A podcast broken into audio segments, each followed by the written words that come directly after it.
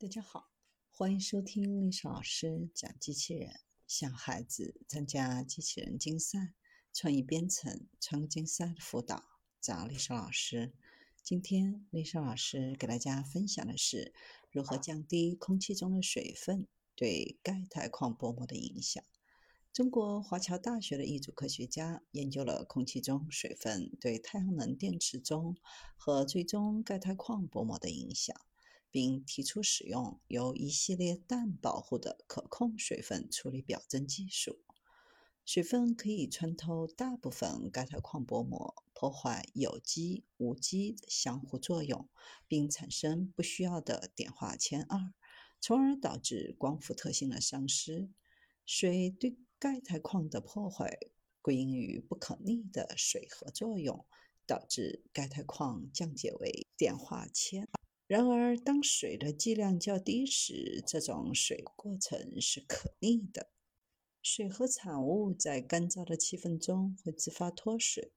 通过使用各种氮填充舱保护和表征亚稳态钙钛矿样品来分析水分的影响，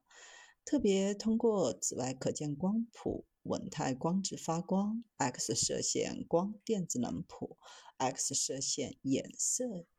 研究了湿钙钛矿薄膜在水分处理前后的演变，扫描电子显微镜、核磁共振和热重分析，发现加湿薄膜可以触发有机盐和碘化铅之间的准固固反应，实现碘化铅二有机盐复合物的快速均匀分布，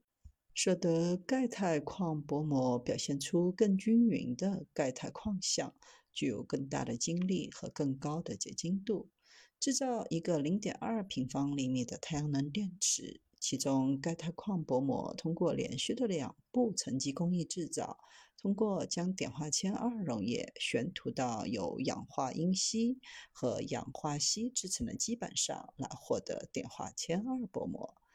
在每平方一百毫瓦照明下测试其效率和稳定性，获得接近百分之二十四的功率转换效率，提高了开路电压和填充因子。相应的设备在连续一日光照超过一千二百小时后，仍然能保持百分之八十以上的初始效率，显示出强大的运行稳定性。